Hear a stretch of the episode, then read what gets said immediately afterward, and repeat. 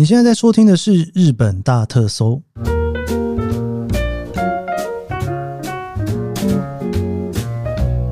欢迎收听《日本大特搜》，我是 Keith 研究生。今天是二零二三年令和五年的十二月四号，星期一哦。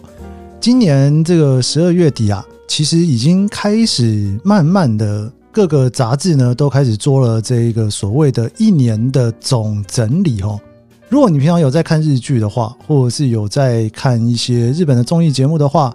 差不多这个时间哈，再过两个礼拜了。通常最后一集呢，都会落在十二月十五号那一周左右结束哦。接下来呢，就是迎接一整年的年末年始。日文讲年末年始这一个词呢，年末年始，通常大概就是十二月的最后一周左右，一直到一月的第一周。哦，这个周期其实还蛮准确的吗？应该怎么讲？应该算是蛮规律的吧。哦，因为他们每一季呢都会有自己的电视节目，然后每一季在季末到下一季的季初的时候，就会是各式各样的特别篇的版本哦。那年底当然更是了哈。就年末呢，就是很多人都会在家里嘛，或者是回老家，所以看的电视节目也会不太一样。好，我讲这些的原因是因为呢，今年其实也到了杂志开始在做总整理的时候，我会开始看到很多的杂志开始在分析这一整年红过的东西，哦，或者是隔一年、明年他们预计二零二四年可能会爆红的东西哦，这个是。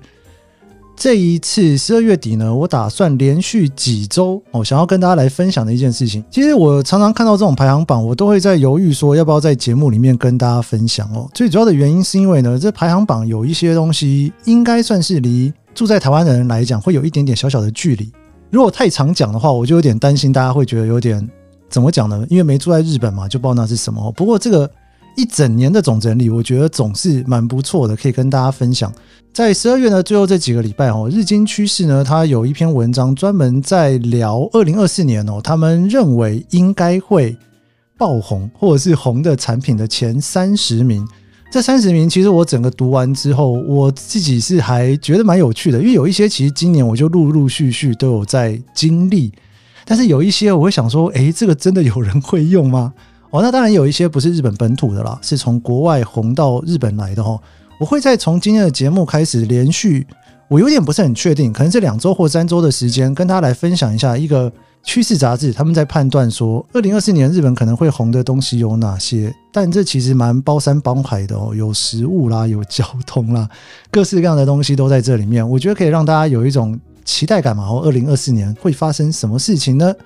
好，在这之前，我来回复几个 Q&A。我觉得我已经很努力了，终于我要把 Q&A 回复到了。现在这已经是十一月了哈，感谢大家的留言，那也欢迎大家可以继续留言。有一些简单的问题，我都会在 Q&A 的阶段跟大家就直接就分享哈。那有一些鼓励的话，我会把它念出来。以现在来讲，Apple Podcast 应该算是我最集中在回复大家讯息的地方。那 Spotify 那边呢？我也是尽量追，因为那边比较少啦，我可能就会几个月，我就会整理一下吼，就是把它来回复哦。我知道有些人可能会从 IG 丢我讯息，那种比较快、比较短的，我通常会回，但可能就是比较抱歉啦，因为平常时间真的是比较忙，所以常常有的时候刷过去，可能你给我的讯息我没有办法，就是几个字回复你的，我可能就没有办法回复哦。所以我觉得在节目里面回复算是蛮好的吧。哦，对我来讲有一种延迟性分享。的感觉吗？好吧，就这么说好了。好的，那我们今天我想来继续再来回复几个 Q&A。这一个是 A S D F G K 哦，这个有点长，我不知道怎么念。北海道六天听五十集，北海道自行开车六天一千三百公里追红叶之旅。每天开车约四个小时都在听你的 Podcast，六天至少听了六十集，包括日本各地去什么景点、日光京都高级饭店、平成流行的音乐、露营、起重机、东京市区泡汤、日本人爱吃的食物。感谢这么好的节目，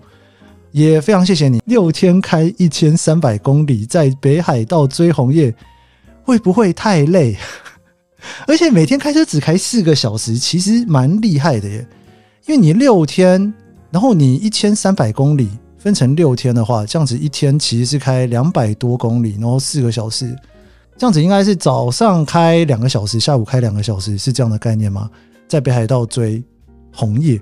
我带团的时候，其实春夏秋冬都有去过。然后我后来自己去北海道的时间，好像都是冬天比较多齁。所以秋天的枫叶，我大概真的是看着蛮有限的啦。可能就几个峡谷看过，然后那个札幌附近看过。哇，六天一千三百公里，我要怎么说呢？你这六天一千三百公里的回忆里面，应该有我的节目有不少的部分嘛齁。感谢你啦。好，再来这个是京都枫叶哈，Cheese 一零一五，刚从金板回来，京都枫叶还是绿油油一片，连银杏都还没有转黄，气温还挺高的，今年可能会更晚，还有人爆炸多的，要去要有心理准备，强烈建议今年别去清水寺，人多到恐怖。这个是十一月九号的时候留的留言哦。其实以十一月九号，我那时候跟大家在分享京都的时候，那时候真的就是号称都还没有开。我记得我今年我有一张。清水寺夜观的票，我最后我还是没有去哦，可能因为时间的关系，我就实在是安排不出来。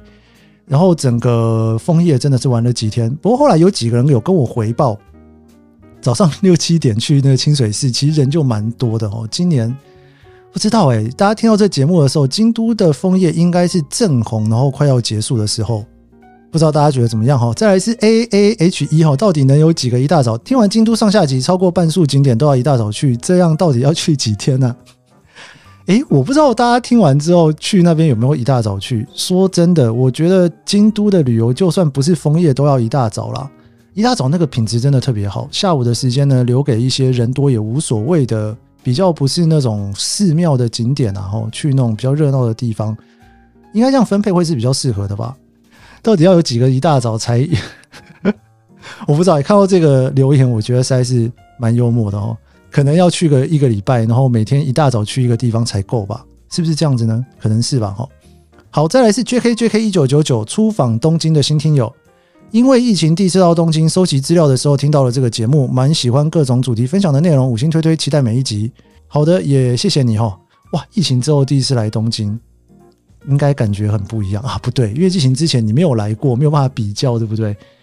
疫情之后来东京是什么感觉啊？我自己觉得奥运其实还是给东京有蛮大的改变的，包括说建了很多的新的饭店，还有很多新的一些景点。当初都是因为奥运而开始准备的哦，所以在奥运的那几年呢，真的是完成完工了非常非常多的设施。现在算是有一种延迟旅游的感觉哦，就是。奥运那时候没来，现在来补完，我自己觉得算是相当棒的一个时刻啦。尤其日币低，玩起来应该特别舒服吧。好的，我们回到今天的主题，我们今天要来聊二零二四年日经趋势，它所应该说他的编辑部呢，他们所认为在接下来可能会红的 Top Thirty 哦，就是这个前三十名哦，我觉得非常有趣。我想要一个一个的带着大家来看，就是明年之后在东京，在日本可能会流行的东西。二零二四年，日本接下来会红什么呢？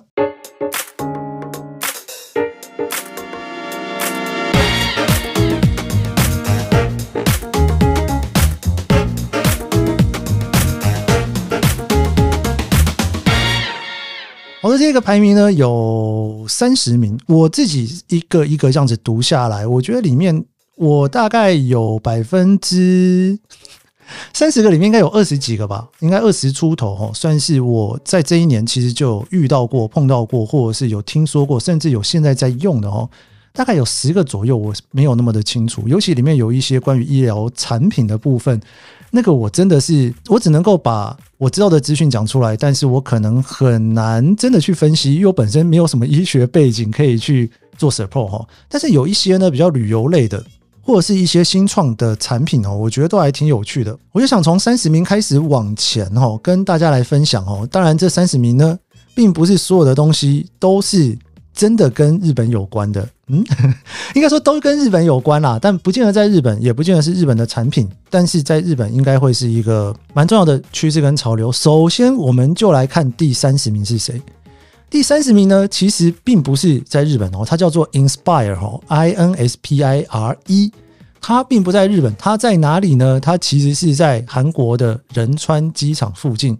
Inspire 这个在韩国的仁川机场附近，为什么在日本它会判断说，诶，明年可能会是一个非常红的一年呢？原因是因为啊，K-pop 其实在日本最近真的是非常非常的红，它不是只有在台湾红而已哦，在日本也很红。你其实，在路上你都会听到 K-pop，在涩谷街头会听到，甚至如果说你到大久保那边去，你会发现那边真的是韩国的东西多到不行。所以，这种年轻人对于韩国的潮流其实是非常深的哦。也因此呢，你也会发现，在疫情之后啊，东京飞韩国的飞机也非常多，包括是从羽田飞金浦的，或者是从成田飞仁川的，甚至还有从仁川飞羽田的都有。那这个 Inspire 这个设施呢，在仁川机场的附近，它是一个非常大型的复合型的那种设施，里面会有赌场。诶，以现在东京来讲，你如果想要去赌场，大概就是去澳门或是菲律宾。所以你如果到仁川就可以去的话，从东京飞仁川大概是两个半小时。如果你今天你是从，比方说大阪或者是福冈的话，可能又更近了哦。所以等于说你一个多小时你就可以到，比你去菲律宾或者是澳门来讲又近很多。它的位置呢又在仁川机场，大概可能开车接驳车十五分钟左右的地方。我不知道大家有没有印象，我其实前几集我有跟大家聊到一个非常厉害的，在仁川机场的一间饭店哦，哇，那饭店感觉也是很度假感。我现在看到这个排到第三十名，我就在想说，诶，搞不好这个仁川机场附近现在在推的这一个旅行，说不定会成功哦。哦，耶，连日本的杂志他都认为说，日本人可以用这一个机会，你看哈，因为他们假期不多嘛，所以你如果去韩国玩两个半小时。然后你仁川机场前后可能待个一天，然后又有那种非常大型的度假村，然后还有赌场可以在那边休息，好像真的算是蛮有意思的哈。哎，我这样看到这里都在想，说我下礼拜要去首尔，今年的第三次，是不是应该去那边走走呢？好，我们再来看这个第二十九名，这二十九名呢，它叫做 Post Zenly 哈，我不知道大家有没有用过 Zenly 这一个。软体，它应该在前几年算是相当红吧。我自己是没有用啦，我觉得有点小变态哦。Zenly 就是你用手机打开来会有一个很像糖果的一个 icon。那这个很像糖果的这个 icon 呢，就是你如果互相追踪或者是互相使用的话，你就可以知道对方现在在哪里。其实这样子的一个产品，我以前在美国的时候呢，有很多类似的哦，包括 Apple 它其实自己就有出，你可以去跟你的朋友分享说你现在的位置。还有那个时候我在美国的时候开车都会用 Waze，就是也是一个有点 social 的导航软体。我是离开美国之后才开始用 Google Map。好，那真理的这一个产品呢，其实已经在去年二月就算是所有的服务终止哈，就已经没不再有这个服务了哦。但是在日本呢，其实有一些新创软体还在继续做这样子的产品。那最主要呢，就是给小朋友可以去使用的了。所以有一些专门是给小朋友用的，然后还有就是呢，有一个叫做 Who Your World 哦，这个也算是在日本里面现在比较多人在使用的。你最主要就是看说到底那个人现在在哪里啊？以日本来讲呢，本来他们以前就一直有出一种专门给小朋友使用的手机哦，那里面的功能非常少，也不像智慧型手机一样，你可以做很多的事情。但是呢，就是如果小朋友去上小学，好像蛮适合用的。诶，这不开玩笑，我大概从两千年来日本的时候，二十年前，那个时候你就会每次翻手机的广告或是那个宣传里面，最后面一定会有几只手机就是专门给小朋友用的哦。那现在他等于说，他把这种给小朋友的这种 app 装在你的手机里面，让大人可以去知道他们现在在哪里哦。这个呢，他们称作叫做 Post，就是 Zenly 哦，Zenly 的后时代。排名第二十九名，他们预测可能在二零二四年的时候可能会爆红。好，我们再来看第二十八名。第二十八名呢，他在讲的这个呢是黑部宇奈月的一个活动哦。黑部宇奈月这一个地方呢，它其实是在富山县。黑部是一个温泉，然后它也算是呢整个富山县里面最大的一个温泉地。如果说你有去黑部立山玩的话，你如果开车游的话哦，那你有可能呢就会在那边住一晚哦，就在那边泡温泉，因为它算是一个还蛮重要的一个温泉胜地。那在这个黑部宇奈月这边呢，他们还有一个非常特别的体验，就是你可以去看那个黑部立山里面的那算什么啊？以前挖的那个隧道哦，那个隧道里面呢有一些 cable car 什么的，你可以去参观里面的一些历史哦。好，那为什么他们会预估在明年二零二四年的时候可能会？再重新红起来呢？应该说，这一个温泉这边，包括它的体验行程，还有温泉哦，会爆红哦。它最主要的依据就是呢，北陆新干线呢有一段哦，在二零二四年的三月十六号即将要开通的，从敦贺那边一直延伸过去到富山县的这一段新干线呢，开通之后呢，从大阪到富山车站啊，就最短只要两个小时半就可以到。现在从东京过去大概也是两个小时多哦，所以等于说它在北陆新干线的这一段延伸段通车之后，不管从大阪还是东京过去，都会是两个小时多的距离，应该可以有更多人去那边观光。所以说呢，在这个黑部与奈月哦，这边他写到就是参观瀑布跟桥的一些公共的土木设施的这一个体验行程，他们把它称作叫做梦幻的行程，可能会在接下来的二零二四年的时候会。成为很重要的趋势，大家会去玩，我们就来拭目以待一下，搞不好明年大家就会看到有这样子的旅游产品出现。好，再来第二十七名呢？二十七名呢？他介绍了两个 App 哦，他觉得接下来可能会红，一个是 Smartf，一个是 Locaton。SmartFood 是 S M A F O O，然后 Locaton 是 L O C K T O N E。我在做这一集节目的时候，我特别下载了这两个软体来用了一下，我觉得还挺有趣的。Smart Food 是什么东西呢？这个 Smart Food 哦，它是叫做 Smart Food 哦，就是聪明的食物。你就是去连接你现在的地方，然后呢，它就会帮你找哦，这附近呢有一些 TikTok，就是那种短影音有趣介绍的一些餐厅。等于说，如果说你平常就是在靠这些短语音在找餐厅的话，它可以就是把那些短语音全部整理在一起。你只要看你现在在哪里，看看附近有哪些短语音的，你可以看一看之后决定要不要去吃。我觉得这真的是不知道怎么说诶，有些人都觉得说，就是看短影音吃的东西好像很好看，但不见得好吃。但是也有人专门就是要靠这些介绍，他才去找餐厅吃的。不知道大家平常找餐厅都用什么软体比较多？我自己觉得这个软体能够做出来，搞不好真的很多人会想要去做这件事情哦。那另外这个 Locaton 呢，我也打开来用了一下，哇，它挺有趣的哦。它其实是 Sony 的一个产品哦，它想要去做 AR 的一个产品哦。就是呢，我看了一下我家附近新宿中央公园那边有一个很多的行程在那边。它是什么行程呢？就是呢，你可以在这一个公园或者是在这一个区域里面，然后你去自己设计一个在里面，比方说十分钟的时程，你可以走到哪里，然后听一段介绍，然后再走到下一个地方再听一段介绍。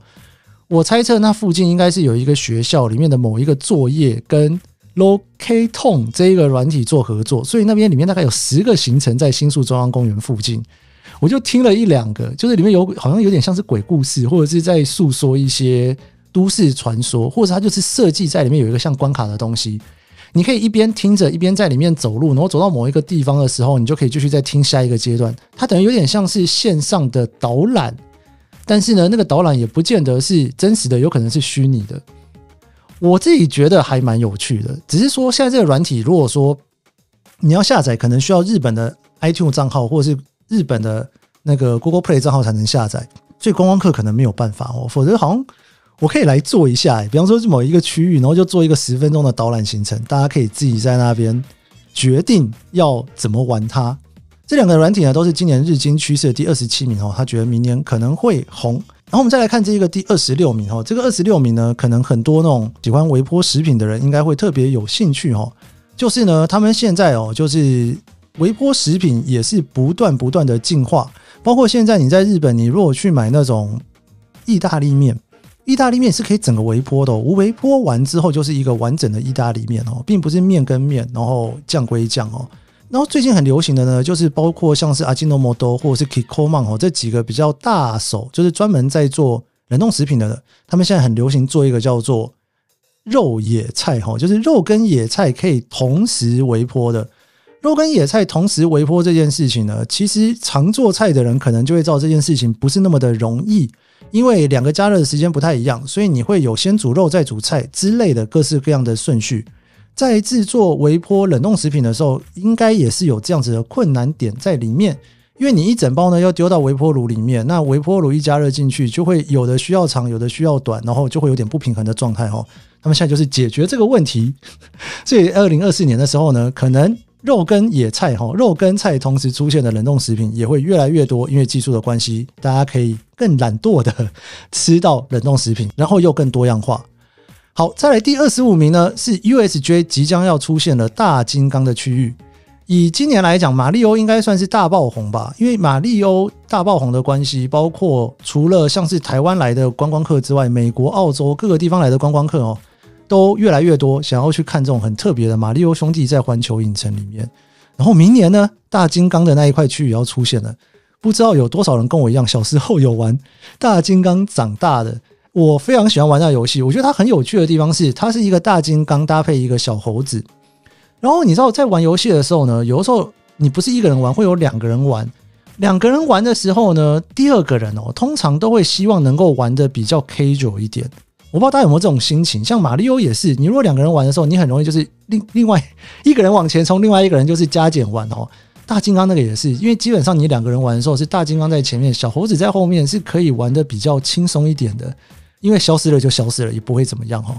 好，总之呢，这个大金刚这个游戏，其实在全世界也卖了六千五百哇，六千五百万呐，六千五百万款游戏卖出去，应该是各个系列哈，或者是各代全部加起来的哈，即将在接下来二零二四年的时候也会出现在环球影城，不知道大家有没有拭目以待这件事情呢？好，再来第二十四名哈，二十四名、二十三名其实都有一点点跟药有关，所以我有点比较不知道怎么介绍哈，我就简单讲。二零二四年呢，就是他们在讲到有一款感冒药哈，综合感冒药里面呢，去使用了这一个叫做，等一下哦，我看一下，我刚还 Wikipedia 了一下，因为我真的不知道是什么，它叫做 l o k i s o p r o f e n 我我实在不知道那是什么东西哈。中文我看 Wikipedia 把它翻译成洛索洛芬哦。总之呢，就是这一个成分使用，然后去加在综合感冒药里面的这件事情呢，其实是比较新的核准的哈。然后会在二零二四年的时候，这个成分呢会放在综合感冒药里面，然后一起卖哦，会是一个新的感冒药。他们觉得这个在二零二四年之后，应该会是一个蛮重要的一个感冒药出现。但很抱歉，因为我真的对于药物我也没有那么熟，我就不好意思多做讨论哦。那大家知道有这件事情在第二十四名。好，然后再来第二十三名呢，这个叫做 Kyanabon 哈，这个 Kyanabon 呢，它其实是一个洗鼻头粉刺的东西。我自己因为很少真的那么专注的在洗鼻头粉刺 这件事情上面，所以我看到之后我看了很久，我想说到底是什么？这个是二零二三年九月小林制药出的一个产品，它可以呢，就是呢你在洗脸的时候哈，它有一个。做的算是跟鼻子有一点点合的一个小杯子，所以你可以把它压在鼻子上面，然后往上去去洗鼻子外面的，这算是鼻头粉刺吧？这个叫做新的方式的毛屑对策哈，毛孔对策，不知道大家有没有用过？如果没有用过的话，可以来用用看哈。因为我自己对于鼻头粉刺这件事情没有执着到这种程度，所以有一点点难深入介绍。但大家如果有兴趣的话，可以去看一下。我这叫做 Kanabon，哦，今年它排在第二十三名。再来第二十二名是一个非常有趣的东西，叫做甜点哈密瓜。日本人爱吃哈密瓜，到真的是各式各样的哈密瓜都会发生。今年其实有一个蛮特别的哈密瓜，叫做酸味哈密瓜。它日文写酸味 melon 哈，它是怎么样呢？他说啊，一般的哈密瓜它的甜的程度可能是十二到十四，但是这个柠檬哈密瓜呢是十三到十五，是更甜哦。而且里面呢是有一些酸味的，所以它叫做柠檬 柠檬哈密瓜嘛，哈，因为它有一点点酸味的关系，所以你吃起来的那一个甜又更甜哦，那个复杂的那个味道你吃起来会觉得更不错哦。所以今年呢就红了这个叫做酸味哈密瓜。二零二四年呢，因为他们发现今年的酸蜜哈密瓜好像卖得不错，明年可以来做一个更甜的哈密瓜，叫做甜点哈密瓜。